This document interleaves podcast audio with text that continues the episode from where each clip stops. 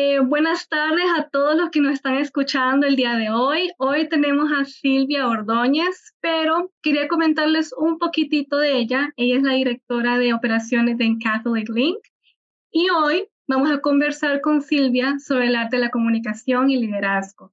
Pero antes, antes, antes, todos aquí queremos conocer un poco la historia de Silvia.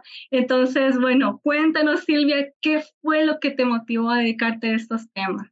Hola Stephanie, ¿cómo estás? Muchas gracias por la invitación y saludo también a todas las personas que nos van a escuchar. Em, la verdad es que, bueno, yo estudié comunicación, siempre, no sé, siempre estuve segura, creo que, que no, o sea, no es común o, no siempre cuando sales del colegio a una edad tan temprana tienes tanta claridad como en tu carrera, pero bueno, gracias a Dios en mi caso yo sabía que quería estudiar comunicación.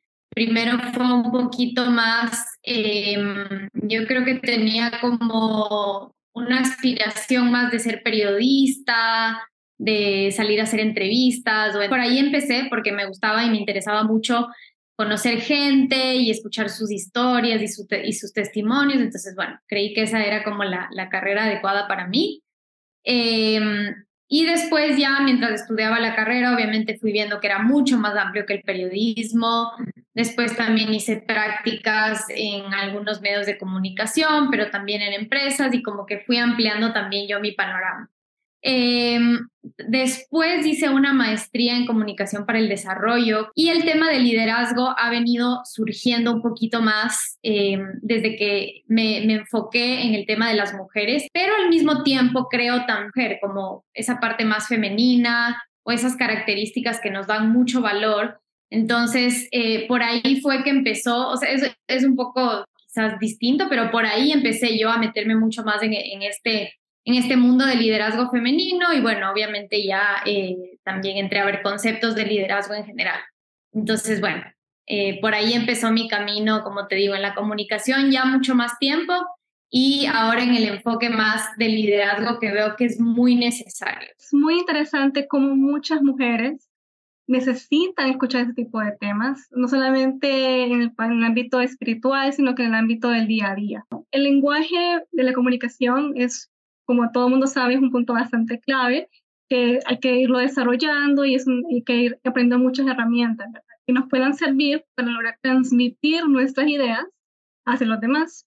Entonces, para las personas que nos están escuchando, que son pequeños emprendedores eh, de estudios creativos, de donde desean poner, ¿verdad?, impregnar su huella a ellos en el proyecto audiovisual, ¿qué consejos puede brindarnos para lograr una buena retroalimentación, ideas. Muchas veces hacemos las cosas en piloto automático y no nos damos ese tiempo, como ese espacio para escucharnos o, estamos tan acostumbrados a toda la información que recibimos o al ruido externo. Y yo creo que lo básico es como tratar de tomarse un espacio en calma y como hacer un back to basics.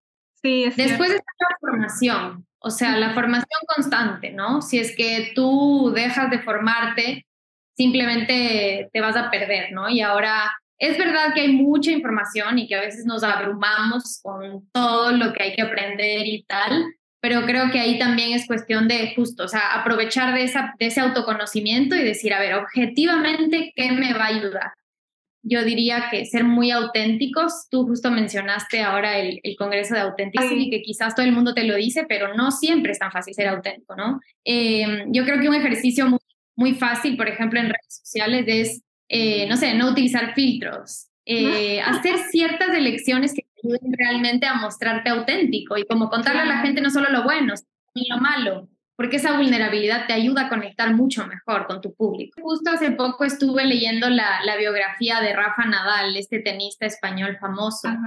Eh, y una cosa que me pareció súper interesante es que él decía que, o sea, él empezó su carrera de tenis creo que a los seis años, no sé, desde niñito, porque su tío era su entrenador y, y bueno, fue toda una vida de entregada al tenis.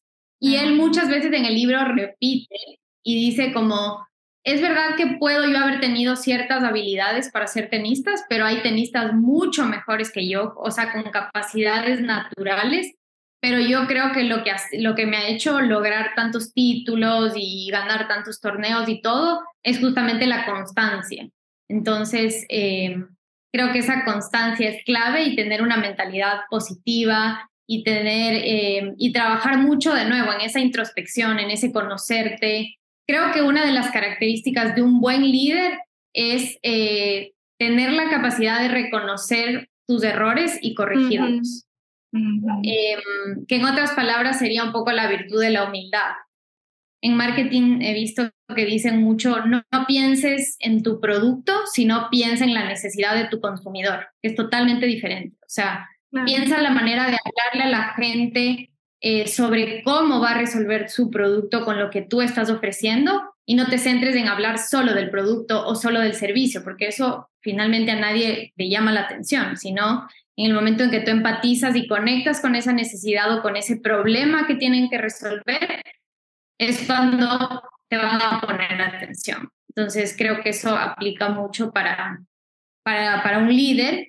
Y también otra cosa que te diría es, em, hay, una, hay como una definición de liderazgo que, que, me gusta mucho de un libro que leí hace poco de Isabel Sánchez.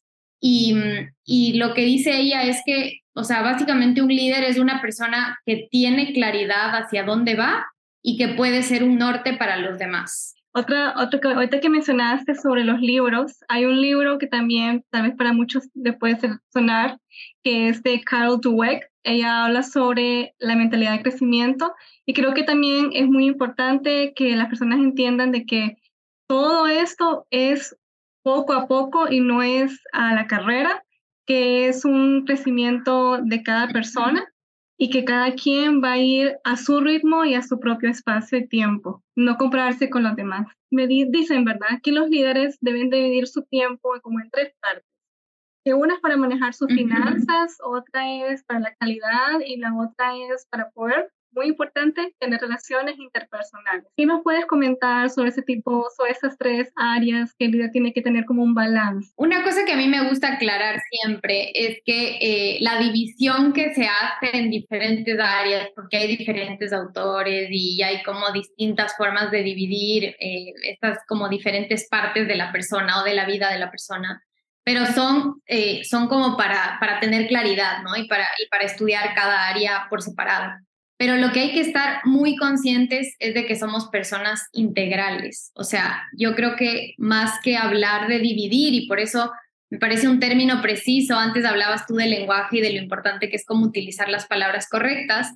Entonces, eh, a mí me gusta mucho como hacer énfasis en que es importante saber integrar las diferentes áreas de tu vida. Perfecto. Eh, mm, porque sí, somos integrales, o sea, porque la misma Silvia que trabaja es la misma que es esposa, que es hija, o sea, soy la misma persona y lo que tengo que hacer es integrar estas diferentes áreas de mi vida, ¿no? Familiar, profesional, espiritual, etcétera, etcétera, de diversión también si quieres, pero, pero es como integrarlas. Yo creo que lo que primero tendríamos que hacer es entender bien como cuáles son nuestras prioridades y saber que también hay diferentes etapas. O sea, lo que tú decías hace un momento, cada persona está en un contexto muy específico, entonces es difícil compararse con la persona de al lado porque va a tener otra historia distinta a la tuya. Entonces no hay como una fórmula exacta que se aplique a todo el mundo en cómo divide su tiempo. Si para ti en este momento, digamos, una persona que tiene hijos pequeños, su prioridad es su familia, probablemente le emplee menos horas a trabajar y más horas a eh, pasar en la casa con su familia o una persona que está en una época en la que está estudiando una maestría, se va a dedicar mucho más a sus estudios eh, y va a empezar a faltar a las reuniones familiares. O sea, estoy poniendo cualquier ejemplo, pero solo como para ilustrar que cada situación es distinta y, y, por eso me parece bueno como no es, no, es solo la, no es solo la parte del tiempo, de las finanzas, sino que es más un tema emocional, personal, de autoconocimiento y partiendo de ahí podemos integrar mejor esas diferentes áreas, ¿no? Y bueno, después el tema de las relaciones interpersonales es clave. Eh, normalmente si tenemos un círculo de apoyo, si encontramos a esas personas que, que realmente sean nuestro soporte, si tenemos relaciones sanas, si nosotros también podemos, o sea, no, no debemos descuidar a nuestros amigos, a nuestra familia, sino más bien fortalecer esas relaciones y no por un tema de interés, sino porque eh, creo que eso es lo más importante y lo que todos anhelamos en la vida. O sea, si uno trabaja y si uno quiere hacer dinero, finalmente es para disfrutarlo en sus tiempos libres y con las personas con las que quiere, ¿verdad? Entonces, eh, yo creo que la, la, base de todo son esas relaciones interpersonales, ¿no? Y de ahí, bueno, ya la parte financiera, eh, yo no soy la más experta, te puedo recomendar a una emprendedora mexicana que es súper experta en estos temas, que se llama Valeria Arellano. Eh, pero bueno, Vale también explica un montón cómo, o sea, cómo ver al, dinero un poco como, como el tiempo, ¿no? Como este recurso súper valioso que nos impulsa eh, a tener una vida un poco con, con, los objetivos que tenemos, que también es muy particular y muy distinto en cada caso. Em, y tratar de, eso, de priorizar y de lograr tener una estabilidad. ¿Cuáles son tus próximos proyectos para este año? Cuéntanos, Silvia.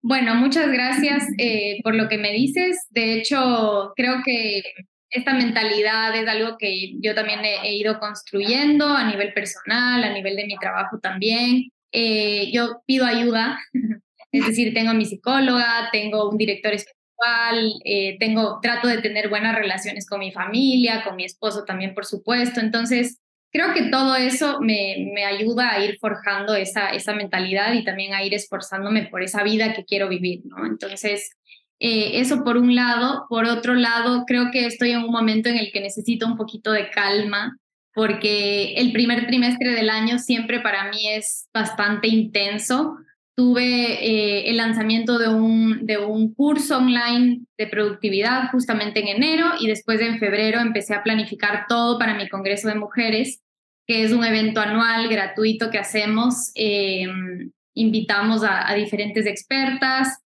en, en, todos estos temas de teología del cuerpo, todo el tema de sexualidad, afectividad, eh, también la parte profesional la parte espiritual. Tratamos de cubrir como todas estas áreas que te he mencionado. Y, y, es, un, es un congreso, es un esfuerzo grande que hacemos. Obviamente tengo un equipo que me ayuda y me apoya, eh, pero ama para mujeres también de formación integral, eh, ya ves que son mis palabras favoritas. Eh, y bueno, en eso me concentraba la primera parte del año tuve un episodio de cansancio un poco crónico por, por toda esta carga de trabajo, así que eh, en este momento más bien estoy buscando como estabilizarme de nuevo, bajar todo ese estrés, estar un poco más tranquila y concentrarme en cosas que eh, son más casa adentro, ¿no? que tal vez no se ven tanto hacia afuera, pero que son súper importantes para mi equipo también. Entonces, algunos temas de recursos humanos, del bienestar de las personas. Eh, nosotros tenemos un equipo 100% remoto, cada uno está, casi todos están en diferentes países. Ah, mira, qué bueno. Y la idea también es ir encontrando un poco esas dinámicas para que a pesar de estar lejos, eh, poder sentirnos cerca y tener una amistad, ir construyendo. Entonces, eso también es un poco retador. Eh, pero es algo en lo, que, en lo que yo he venido trabajando con mucha fuerza desde el final del año pasado. Y bueno, voy a continuar con mi podcast, voy a tratar de igual eh, crear más contenido para mis redes sociales, sobre todo utilizo Instagram, mi cuenta es silvia.org, o sea, como la primera parte de mi apellido. Y, y, bueno, ahí comparto como cosas que me parecen interesantes, contenido de valor. Últimamente no he subido mucha información, quizás ahí por stories, y eh, creo que mi proyecto, que, que, es mi podcast, que seguiré haciendo entrevistas y demás, pero esos, esos son los planes de aquí en adelante. Cada día digo, bueno, ¿qué aprendí hoy? ¿Qué fue lo que hoy aprendí para poder para mi aprendizaje y conocimiento, no solo para mí, sino que para los demás? Entonces, es una buena pregunta para poder siempre al final del día preguntarse la que aprendí hoy. Pero Silvia, encantados, muchísimas gracias, de verdad.